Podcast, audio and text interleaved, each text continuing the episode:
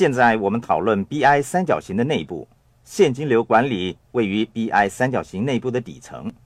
一些不善于管理现金流的人认为赚更多的钱就能够解决问题，他们会加倍努力的工作，在工作之余的时间成立企业，又或者独立经营企业。他们的确是赚到了许多的钱，但是那些钱却进一步证明他们缺乏管理现金流的能力。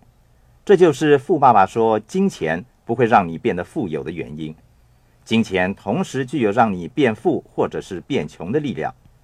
彩票中奖的人和体育明星就是个最佳的例子。他们之所以变得贫穷，是因为他们对现金流管理不善。现金流管理是一门很重要的课程。我在创建了维克劳尼龙钱包公司之后，才真正领会到现金流管理的重要。当时我公司的业务发展蒸蒸日上。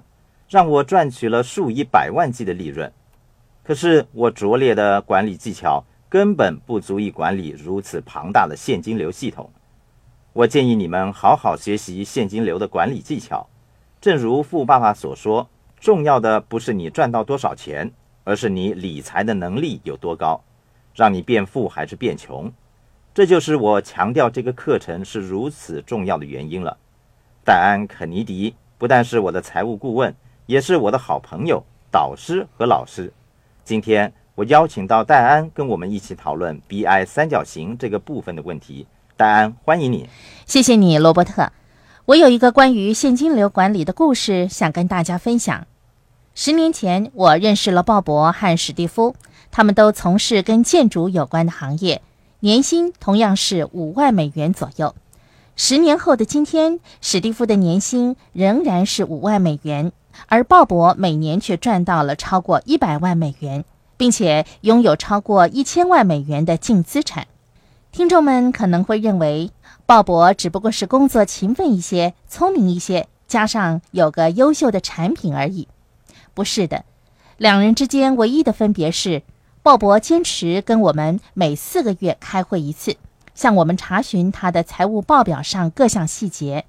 他学到什么是建立成功企业的必要条件，他学会阅读财务报表，也学会了如何让现金流进他的企业。他知道什么让现金流得更畅达，也知道什么让现金流出他的企业，并且按着需要做出改变。